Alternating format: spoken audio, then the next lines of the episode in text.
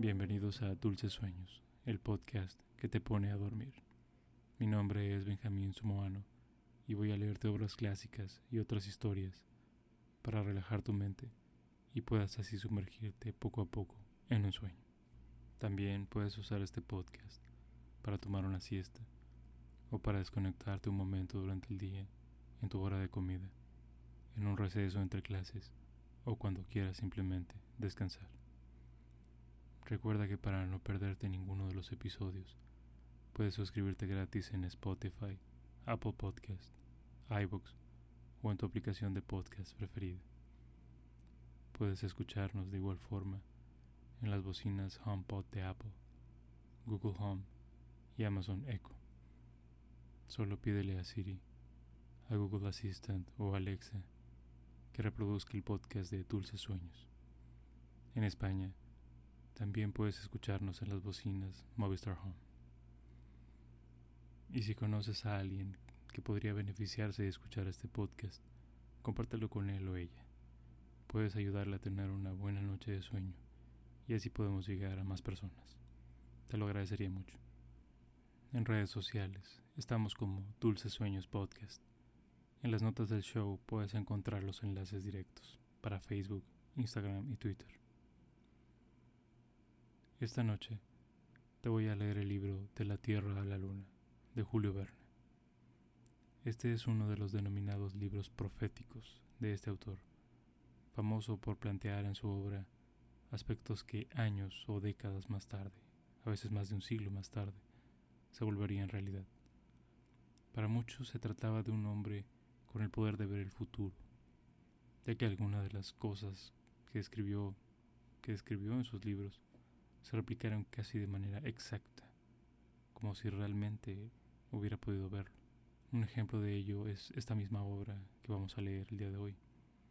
En ella él dijo, él planteó, planteó en esta obra, que un viaje a la luna se realizaría en cuatro días y una hora, de acuerdo, de acuerdo a unos cálculos que él presenta en esta obra. Pues un siglo más tarde, cuando finalmente se dio el viaje del hombre a la luna, este se tomó cuatro días datos curiosos e interesantes. Pero para otros, Julio Verne simplemente era un hombre con una gran inteligencia y una visión que le permitía anticiparse a los hechos, a veces muchos años atrás. Sea cual sea la razón, su legado es invaluable y sus obras se mantienen, se mantienen como las de las más famosas de la literatura clásica. Y ahora, acomoda tu almohada. Nota lo bien que se siente estar en tu cama, a punto de dormir. Cierra tus ojos y déjame leer. Para ti. De la Tierra a la Luna. Capítulo 1. El Gun Club. En el transcurso de la Guerra de Secesión de los Estados Unidos en Baltimore, ciudad del estado de Maryland, se creó una nueva sociedad de mucha influencia. Es por todos conocida la energía con que el instinto militar se desenvolvió en aquel pueblo de armadores, mercaderes y fabricantes. Simples comerciantes y tenderos abandonaron su despacho y su mostrador para improvisarse capitanes, coroneles y hasta generales, sin haber visto las aulas de West Point, y muy pronto comenzaron a rivalizar dignamente en el arte de la guerra con sus colegas del antiguo continente alcanzando victorias, lo mismo que estos, a fuerza de prodigar balas millones y hombres. Pero esencialmente, en lo que los americanos aventajaron a los europeos fue en la ciencia de la balística, y no porque sus armas hubiesen llegado a un grado más alto de perfección, sino porque se le dieron dimensiones desusadas, y con ellas un alcance desconocido hasta entonces respecto a tiros rasantes, directos, parabólicos, oblicuos y de rebote. Nada tenían que envidiarles los ingleses, franceses y prusianos. Pero los cañones de estos, los obuses y los morteros, no son más que simples pistolas de bolsillo comparado con las formidables máquinas de artillería norteamericana. No es extraño, los yanquis no tienen rivales en el mundo como mecánicos y nacen ingenieros como los italianos nacen músicos y los alemanes metafísicos. Era, además, Natural que aplicasen a la ciencia de la balística su natural ingenio y su característica audacia. Así se explica en aquellos cañones gigantescos, mucho menos útiles que las máquinas de coser, pero no menos admirables y mucho más admirados. Conocidas son en este género las maravillas de Parrot, de Dahlgren y de Rodman, los Armstrong, los Palisier, los Treville de Beaulieu, tuvieron que reconocer su inferioridad delante de sus rivales ultramarinos. Así pues, durante la terrible lucha entre los del norte y los del sur, los artilleros figuraron en primera línea. Los periódicos de la Unión celebraron con entusiasmo sus inventos, y no hubo ninguna artera, por insignificante que fuese, ni ningún cándido bobalicón que no se desvanase día y noche los sesos, realizando cálculos de trayectorias desatinadas. Y cuando a un americano se le pone una idea en la cabeza, nunca falta otro americano que le ayude a realizarla. Con solo que sean tres, eligen a un presidente y dos secretarios, si llegan a cuatro, nombran un archivero y la sociedad funciona. Siendo cinco, se convoca en la Asamblea General y la sociedad queda definitivamente constituida. Así sucedió en Baltimore. El primero que inventó un nuevo cañón se asoció con el primero que lo fundió y el primero que lo taladró. Tal fue el núcleo del Gun Club. Un mes después de su formación ya contaba con 1.833 miembros efectivos y 30.575 socios correspondientes. A todo el que quería entrar en la sociedad se le imponía la condición sine qua non de haber ideado o por lo menos perfeccionado un nuevo cañón o falta de cañón, un arma de fuego cualquiera. Pero a fuerza es decir que los inventores de revólveres de 15 tiros, de carabinas de repetición o de sables pistolas no eran muy considerados. En todas las circunstancias los archiveros privaban y merecían la preferencia. La predilección, la predilección que se les concede, dijo uno de los oradores más distinguidos del Gun Club, guarda proporción con las dimensiones de su cañón está en razón directa del cuadrado de las distancias alcanzadas por sus proyectiles. Fundado el Gun Club, fácil es figurarse lo que produjo en este género el talento inventivo de los americanos. Las máquinas de guerra tomaron proporciones colosales y los proyectiles, traspasando los límites permitidos, fueron a mutilar horriblemente a más de cuatro inofensivos transeúntes. Todas aquellas invenciones hacían parecer poca cosa a los tímidos instrumentos de la artillería europea. Júzguese por las siguientes cifras. En otro tiempo, una bala del 36 a la distancia de 300 pies atravesaba 36 caballos cogidos de flanco y 78 hombres. La balística se hallaba en pañales. Desde entonces los proyectiles han avanzado muchísimo. El cañón Rodman, que arrojaba a siete millas de distancia una bala que pesaba media tonelada, habría fácilmente derribado 150 caballos y 300 hombres. En el Gun Club se trató de hacer la prueba, pero aunque los caballos se sometían a ella, los hombres fueron por desgracia menos complacientes. Pero sin necesidad de pruebas, se puede asegurar que aquellos cañones eran muy mortíferos, y en cada disparo caían combatientes como espigas en un campo que se está cegando, junto a semejantes proyectiles que significaba aquella famosa bala que encontró en 1587 dejó fuera de combate a 25 hombres, que significaba aquella otra bala que en Seradov en 1758 mató 40 soldados que era en sustancia aquel cañón austriaco de que Selsford, que en 1742 derribaba en cada disparo a 70 enemigos. Quien hace caso de aquellos tiros sorprendentes de Jena y de Austerlitz que decidían la suerte de la batalla. Cosas mayores se vieron durante la Guerra Federal. En la batalla de Gettysburg, un proyectil cómico disparado por un cañón mató a 173 confederados y en el paso del Potomac una bala Rodman envió a 115 sudistas a un mundo evidentemente mejor. Debemos también hacer mención de un mortero formidable, inventado por J.T. Maston, miembro distinguido y secretario perpetuo del Gun Club, cuyo resultado fue mucho más mortífero, pues en el ensayo mató a 137 personas. Verdad es que reventó. ¿Qué hemos de decir que no lo digan mejor que nosotros guarismos tan elocuentes. Preciso es admitir sin repugnancia el cálculo siguiente, obtenido por el estadista Picarín, dividiendo el número de víctimas que hicieron las balas de cañón por el de los miembros del Gun Club.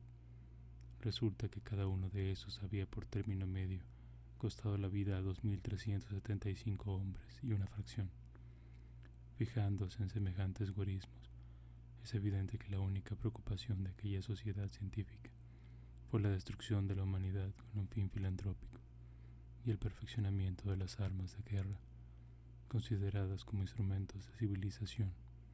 Aquella sociedad era una reunión de ángeles exterminadores, hombres de bien a carta cabal.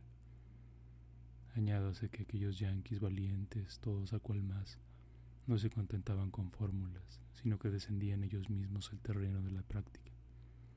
Había entre ellos oficiales de todas las graduaciones, subtenientes y generales, y militares de todas las edades, algunos recién entrados en la carrera de las armas y otros que habían encanecido en los campamentos, muchos cuyos hombres figuraban en el libro de honor del conclave habían quedado en el campo de batalla, y los demás llevaban en su mayor parte señales evidentes de su indiscutible denuedo, muletas, piernas de palo, brazos artificiales, manos postizas, mandíbulas de goma elástica, cráneos de plata o narices de platino.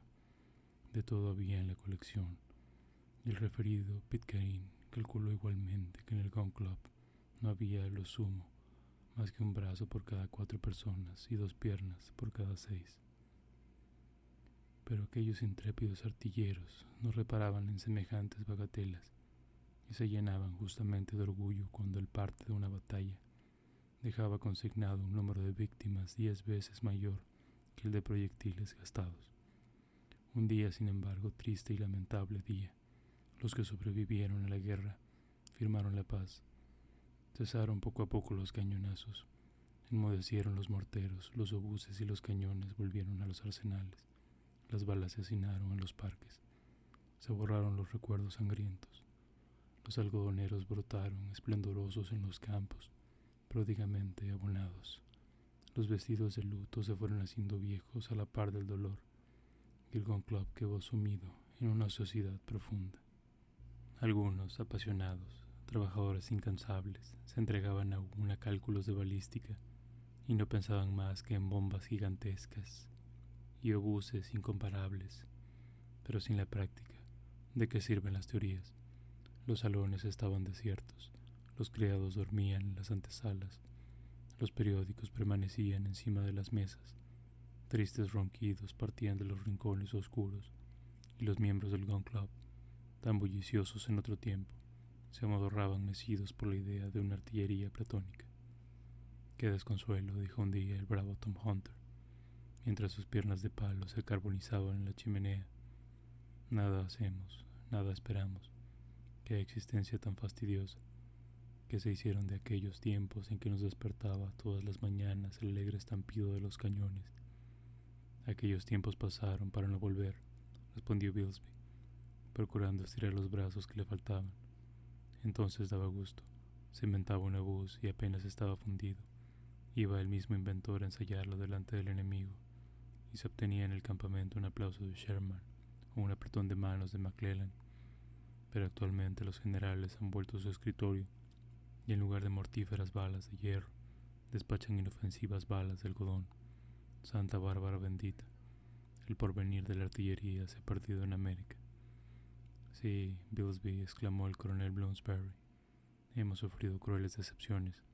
Un día abandonamos nuestros hábitos tranquilos, nos ejercitamos en el manejo de las armas, nos trasladamos de Baltimore a los campos de batalla nos portamos como héroes y dos o tres años después perdemos el fruto de tantas fatigas para condenarnos a una deplorable inercia con las manos metidas en los bolsillos. Trabajo le hubiera costado al valiente coronel dar una prueba semejante de su ociosidad y no por falta de bolsillos. Y ninguna guerra en perspectiva, dijo entonces el famoso J.T. Maston, rascándose su cráneo de goma elástica, y una nube en el horizonte cuando tanto hay aún que hacer en ciencia de la artillería. Yo que os hablo en este momento he terminado esta misma mañana un modelo de mortero con su plano, su corte y su elevación, destinado a modificar profundamente las leyes de la guerra. De veras, replicó Tom Hunter pensando involuntariamente en el último ensayo del respetable J.T. Matson. De veras, respondió este, pero ¿de qué sirven tantos estudios concluidos y tantas dificultades vencidas? Nuestros trabajos son inútiles. Los pueblos del Nuevo Mundo se han empeñado en vivir en paz, y nuestra belicosa tribuna pronostica catástrofes debidas al aumento incesante de las poblaciones. Sin embargo, Maston respondió el coronel Bloomsbury, en Europa siguen batiéndose para sostener el principio de las nacionalidades. ¿Y qué? ¿Y qué? Podríamos intentar algo allí. ¿Y si se aceptasen nuestros servicios? ¿Qué osáis proponer? exclamó Bilsby. Cultivar la balística en provecho de los extranjeros.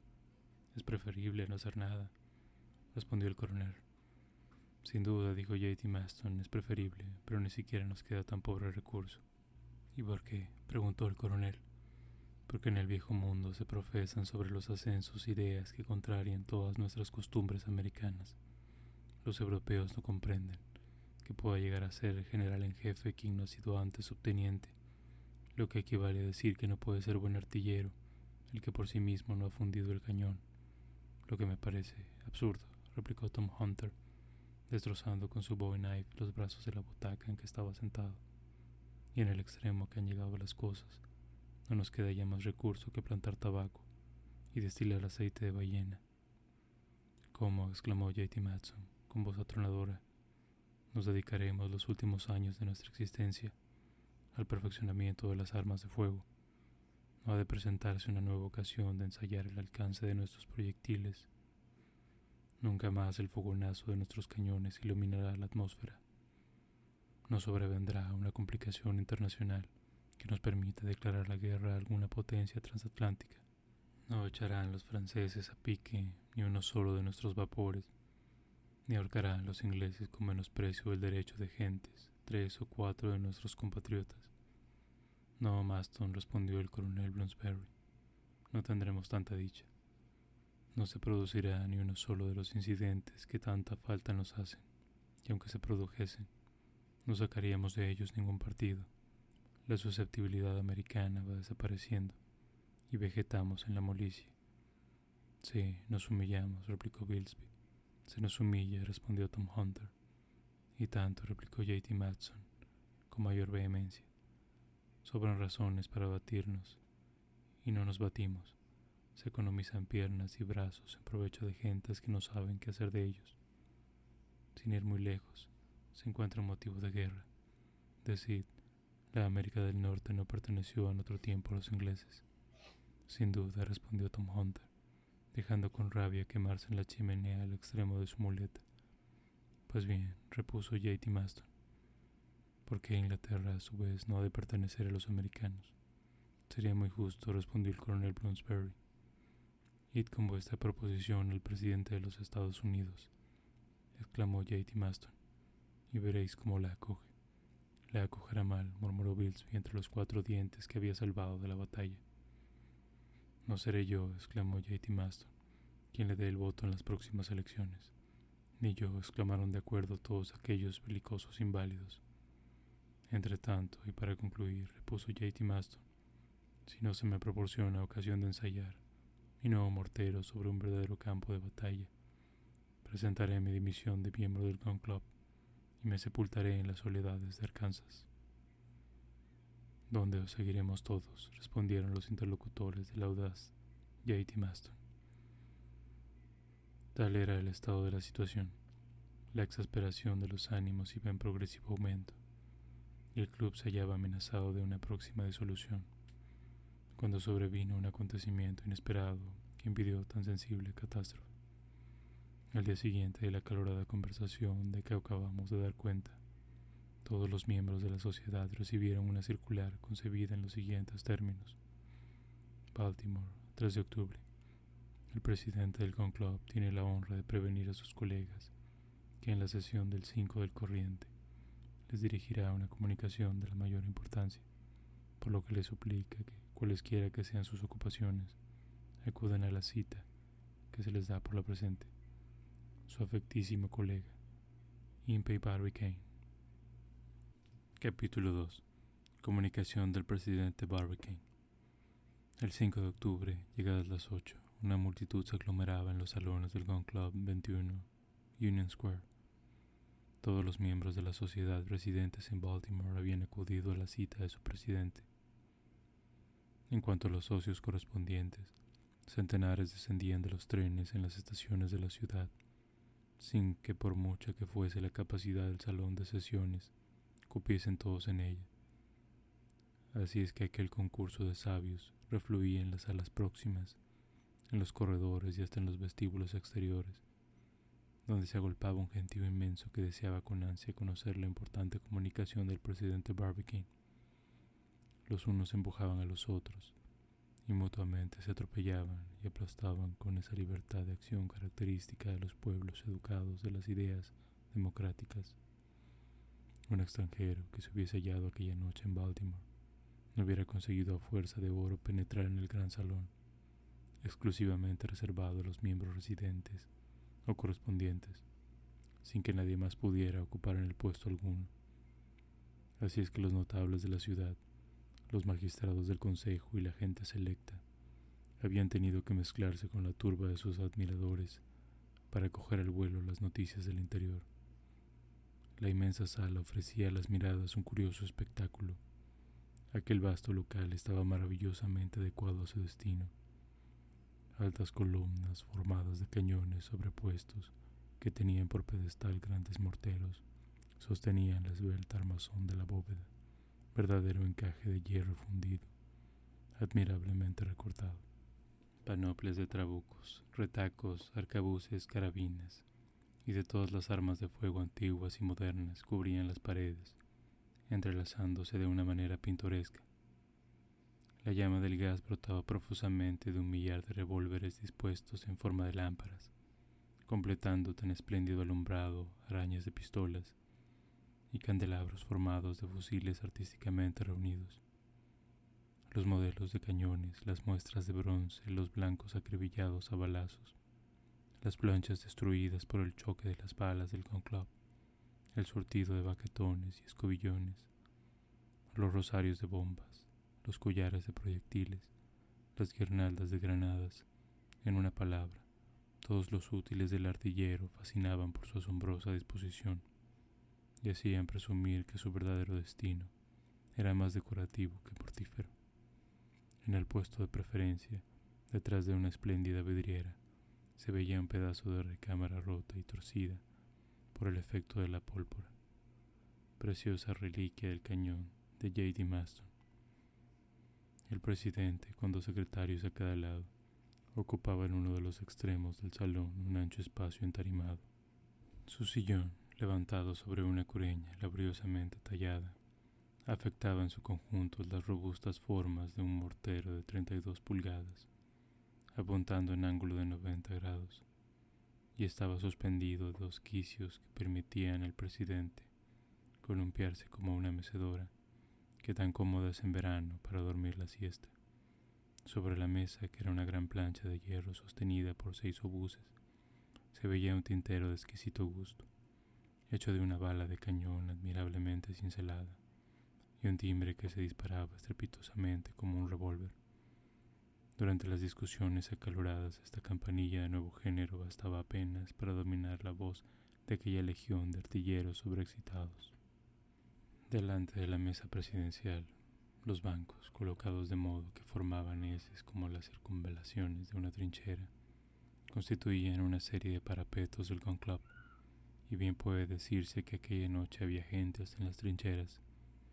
El presidente era bastante conocido para que nadie pudiese ignorar que no hubiera molestado a sus colegas sin un motivo sumamente grave. Impey Barbicane era un hombre de unos 40 años, sereno, frío, austero, de un carácter esencialmente formal y reconcentrado, exacto como un cronómetro, de un temperamento a toda prueba, de una resolución inquebrantable, poco caballeresco, aunque aventurero, siempre resuelto a trasladar el campo de la especulación de la práctica la más esmeraria de las empresas.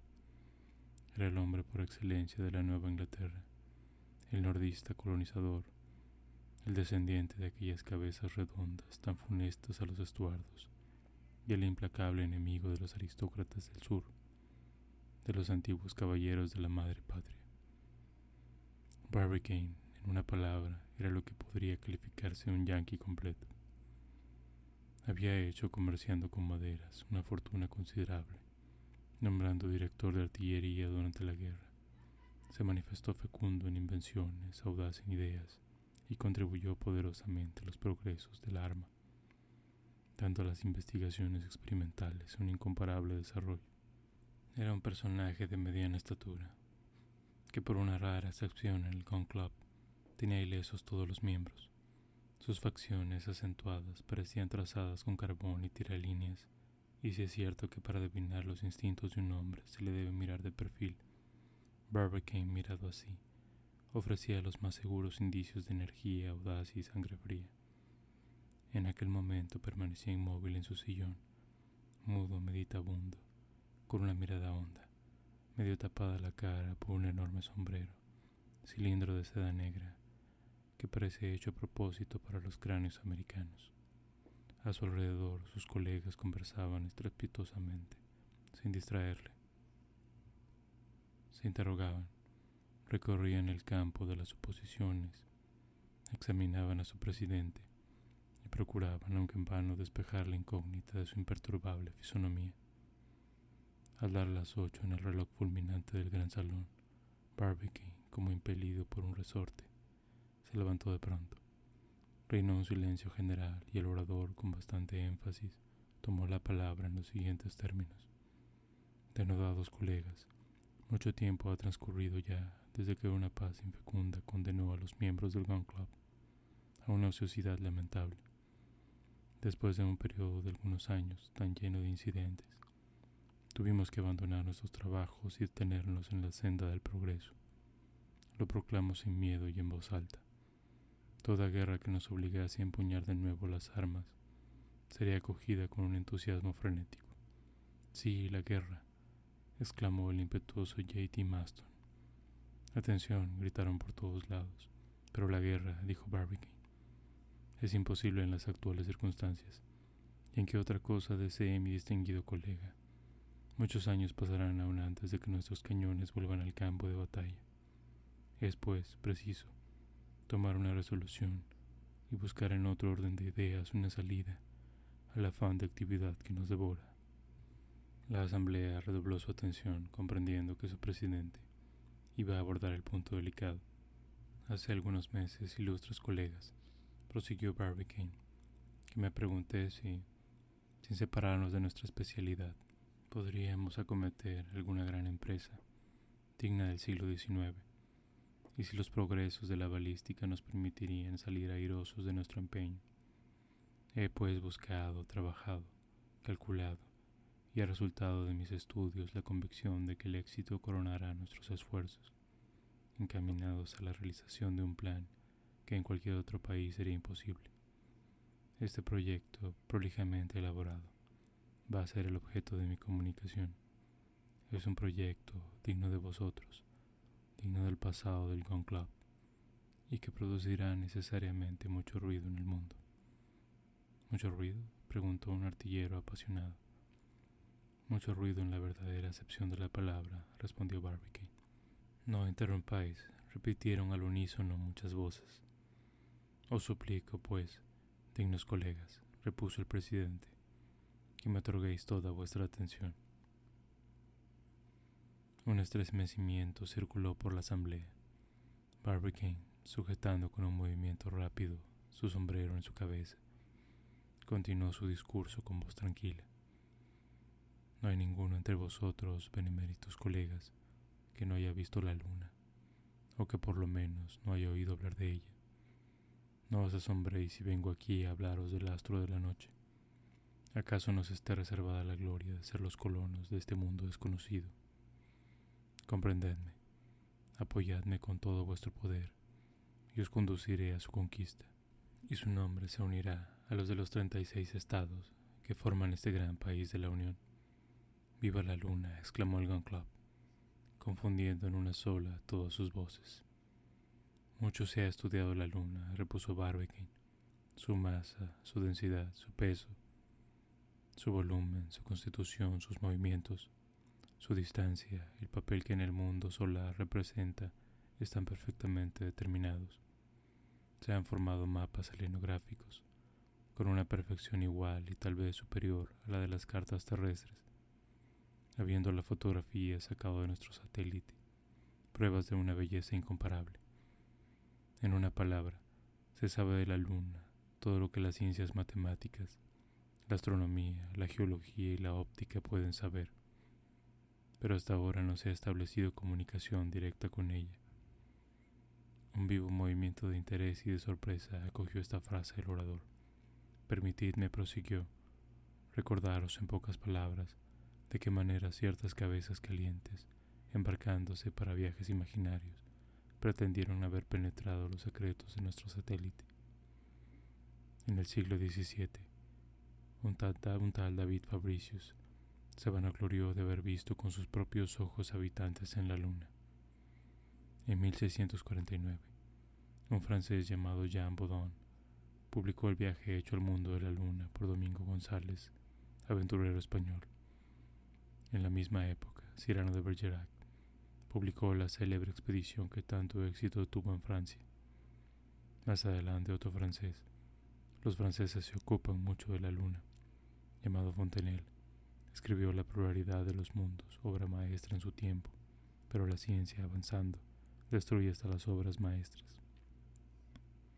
hacia 1835, un opúsculo traducido del New York American nos dijo que Sir John Herschel, enviado al Cabo de Buena Esperanza para ciertos estudios astronómicos, consiguió, empleando al efecto un telescopio perfeccionado por una iluminación interior, acercar la luna a una distancia de 80 yardas.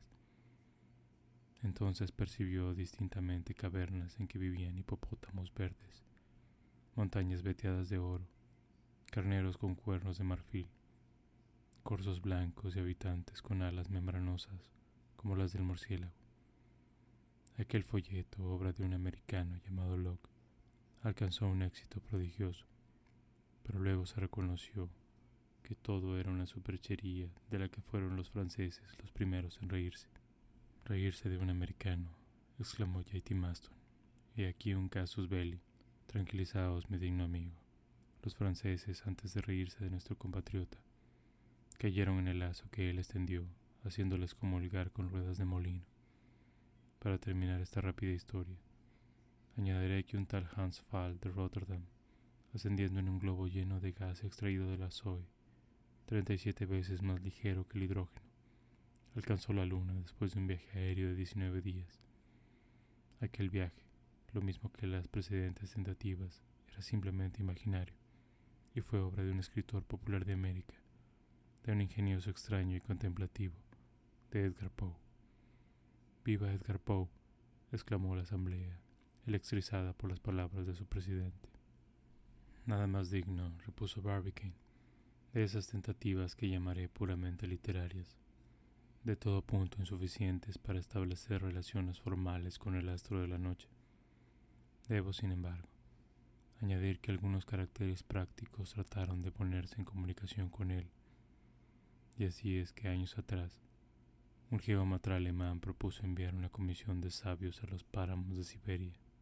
Allí, en aquellas vastas llanuras, se debían trazar inmensas figuras geométricas, dibujadas por medio de reflectores luminosos, entre otras el cuadrado de la hipotenusa, llamado vulgarmente en Francia el puente de los asnos. Todo ser inteligente, decía el geometra, debe comprender el destino científico de esta figura. Los helenitas, si existen, responderán con una figura semejante. Y una vez establecida la comunicación, fácil será crear un alfabeto que permita conversar con los habitantes de la luna. Así hablaba el geómetra alemán, pero no se ejecutó su proyecto, y hasta ahora no existe ningún lazo directo entre la Tierra y su satélite pero está reservado al genio práctico de los americanos ponerse en relación con el mundo sideral. El medio de llegar a tan importante resultado es sencillo, fácil, seguro, infalible, y él va a ser el objeto de mi proposición. Un gran murmullo, una tempestad de exclamaciones acogió estas palabras. No hubo entre los asistentes uno solo que no se sintiera dominado, arrastrado, arrebatado por las palabras del orador. Atención, atención, silencio. Gritaron por todas partes. Calmada la agitación, Barbicane prosiguió con una voz más grave su interrumpido discurso. Ya sabéis, dijo, cuántos progresos ha hecho la balística de algunos años a esta parte, y a qué grado de perfección hubieran llegado las armas de fuego si la guerra hubiese continuado. No ignoráis tampoco que, de una manera general, la fuerza de resistencia de los cañones y el poder expansivo de la pólvora son ilimitados. Pues bien, partiendo de este principio, me he preguntado a mí mismo si, por medio de un aparato suficiente, realizado con unas determinadas condiciones de resistencia, será posible enviar una bala a la luna. A estas palabras, un grito de asombro se escapó de mil pechos anhelantes. Y hubo luego un momento de silencio, parecido a la profunda calma que precede a las grandes tormentas, y en efecto hubo tronada, pero una tronada de aplausos, de gritos, de clamores que hicieron retemblar el salón de sesiones. El presidente quería hablar y no podía. No consiguió hacerse oír hasta pasados diez minutos. Dejadme concluir, repuso tranquilamente. He examinado la cuestión bajo todos sus aspectos. La he abordado resueltamente, y de mis cálculos indiscutibles, resulta que todo proyectil dotado de una velocidad inicial de 12.000 yardas por segundo y dirigido hacia la luna llegará necesariamente a ella. Tengo, pues, distinguidos y atrevidos colegas, el honor de proponeros que intentemos este pequeño experimento. Capítulo 3. Efectos de la comunicación de Barbicane. Es imposible describir el efecto producido por las últimas palabras del ilustre presidente. Qué gritos, qué vociferaciones, qué sucesión de vítores, de hurras, de hip hop y de todas las onomatopeyas con que el entusiasmo condimenta la lengua americana.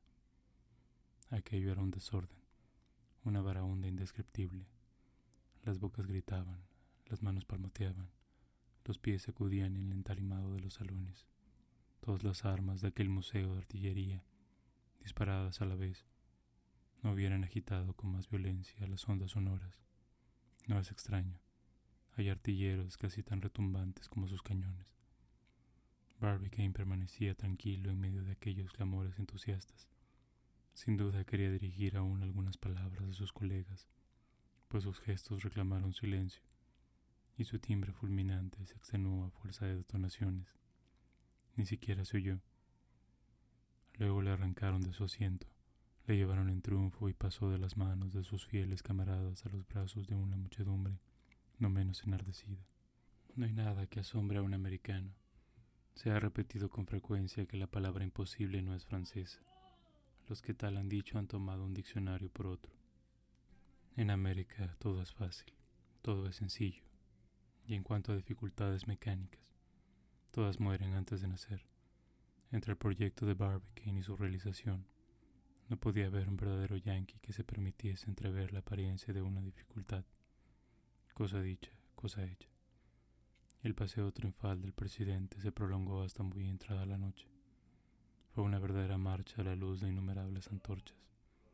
Irlandeses, alemanes, franceses, escoceses, todos los individuos heterogéneos de que se compone la población de Maryland gritaban en su lengua materna, y los vítores, los hurras y los bravos se mezclaban en un confuso e inenarrable estrépito. Precisamente la luna, como si se hubiese comprendido que era de ella de quien se trataba, brillaba entonces con serena magnificencia, eclipsando con su intensa irradiación las luces circundantes todos los yanquis dirigían sus miradas a su centellante disco. Algunos la saludaron con la mano, otros la llamaban con los dictados más alegueños. Estos la medían con la mirada, aquellos la amenazaban con el puño. Y en las cuatro horas que medían entre las ocho y las doce de la noche, un óptico de Jones Fall labró su fortuna, vendiendo anteojos. El astro de la noche era mirado con tanta avidez como una hermosa dama de alto copete. Los americanos hablaban de él como si fuesen sus propietarios. Hubiérase dicho que la casta de Ana pertenecía ya a aquellos audaces conquistadores y formaba parte del territorio de la Unión. Y sin embargo, no se trataba más que de enviarle un proyectil, manera bastante brutal de entrar en relaciones, aunque sea con un satélite, pero muy en boga en las naciones civilizadas.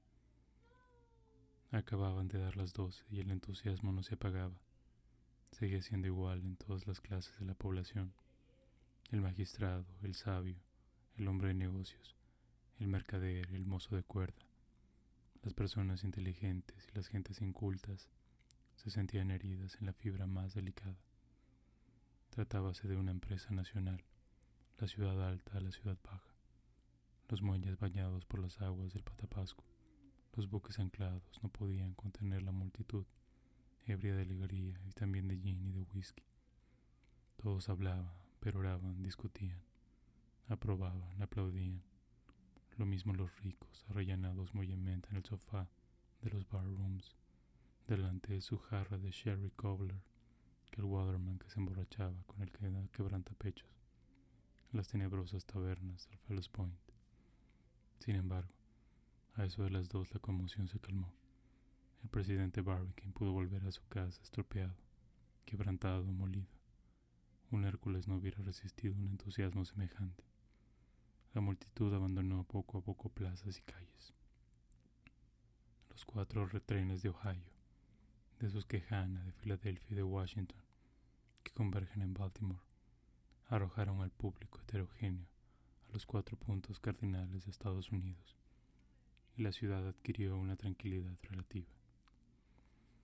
Se equivocaría el que creyese que durante aquella memorable noche quedó la agitación circunscrita dentro de Baltimore, las grandes ciudades de la Unión, Nueva York, Boston, Albany, Washington, Richmond, Crescent City, Charleston, Mobile, desde Texas a Massachusetts, desde Michigan a Florida, participaron todos del delirio. Los 30.000 socios correspondientes del Gun Club conocían la cuarta de su presidente y aguardaban con igual impaciencia la famosa comunicación del 5 de octubre. Aquella misma noche, las palabras del orador, a medida que salían de sus labios, corrían por los hilos telegráficos que atraviesan en todos sentidos los estados de la Unión, a una velocidad de 248.447 millas por segundo. Podemos, pues, decir, con una exactitud absoluta, que los Estados Unidos de América, diez veces mayores que Francia, lanzaron en el mismo instante, en un solo hurra, y que 25 millones de corazones, henchidos de orgullo, palpitaron con un solo latido. Al día siguiente, 1500 periódicos diarios, semanales, bimensuales o mensuales se apoderaron de la cuestión y la examinaron bajo sus diferentes aspectos físicos, meteorológicos, económicos y morales, y hasta bajo el punto de vista de la preponderancia política y de su influencia civilizadora. Algunos se preguntaron si la luna era un mundo extinguido y si no experimentaría ya ninguna transformación. Se parecía a la Tierra durante los tiempos en que no había una atmósfera. ¿Qué espectáculo presentaría al hacerse visible la faz que desconoce el esferoide terrestre? Aunque no se tratara más que de enviar una bala al astro de la noche, todos veían en este hecho el punto de partida de una serie de experimentos. Todos esperaban que América penetraría los últimos secretos de aquel disco misterioso, y algunos hablaban ya de las sensibles perturbaciones que acarrearía su conquista al equilibrio europeo. Discutido el proyecto, no hubo un solo periódico que pusiese su realización en duda. Las colecciones, los folletos, las gacetas, los boletines publicados por las sociedades científicas, literarias o religiosas, hicieron resaltar sus ventajas y la Sociedad de Historia Natural de Boston, la Sociedad Americana de Ciencias y Artes de Albany, la Sociedad de Geografía y Estadística de Nueva York, la Sociedad Filosófica Americana de Filadelfia, el Instituto Sona de Washington enviaron mil cartas de felicitación al Club con ofrecimientos de apoyo y dinero. Nunca proposición alguna había obtenido tan numerosas adiciones. No hubo ninguna inquietud, ninguna vacilación, ninguna duda. En cuanto a las chansonetas, a las caricaturas, a las canciones burlescas que hubiera acogido en Europa, y particularmente en Francia, la idea de enviar un proyectil a la luna hubiera desacreditado al que los hubiese permitido, y todos los life preservers del mundo hubieran sido impotentes para librarse de la indignación general. Hay cosas de las que nadie suele reírse en el nuevo mundo. Impey Barbicane fue desde aquel día uno de los más grandes ciudadanos de los Estados Unidos, algo como si dijéramos el Washington de la ciencia, y un rasgo de los muchos que pudiéramos citar bastará para demostrar a qué extremo llegó la idolatría que todo un pueblo merecía un hombre.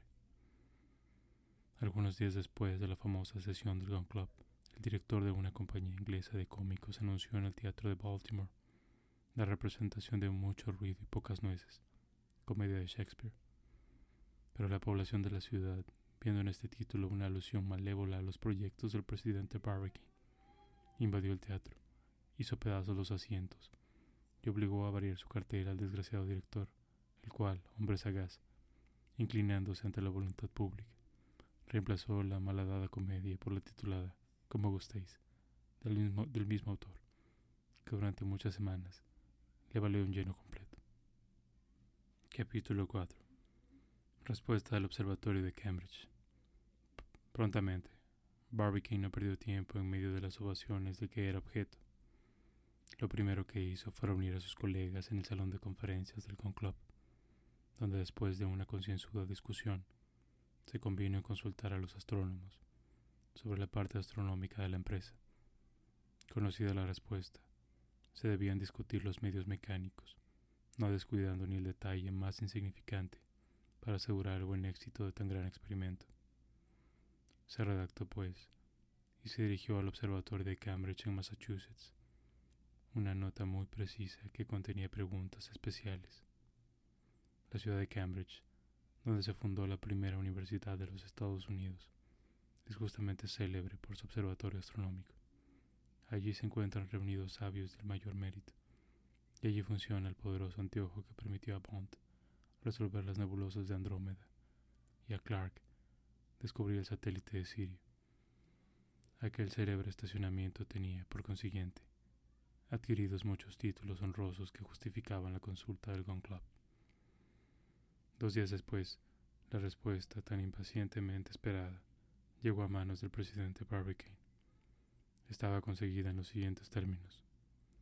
El director del Observatorio de Cambridge al presidente del Gun Club en Baltimore, Cambridge, 7 de octubre. Al recibir vuestra carta del 6 del corriente, dirigida al Observatorio de Cambridge en nombre de los miembros del Gun Club de Baltimore, nuestra junta directiva se ha reunido en el acto y ha resuelto responder lo que sigue. Las preguntas que se le dirigen son, primera, ¿es posible enviar un proyectil a la Luna? Segunda, ¿cuál es la distancia exacta que separa la Tierra de su satélite? Tercera, ¿cuál será la duración del viaje del proyectil, dándole una velocidad inicial suficiente y por consiguiente, en qué momento preciso deberá dispararse para que encuentre la luna en un punto determinado? ¿En qué momento preciso se presentará la luna en la posición más favorable para que el proyectil la alcance? Quinta, ¿a qué punto del cielo se deberá apuntar el cañón destinado a lanzar el proyectil? Sexta, ¿Qué sitio ocupará la luna en el cielo en el momento de disparar el proyectil? Respuesta a la primera pregunta. ¿Es posible enviar un proyectil a la luna?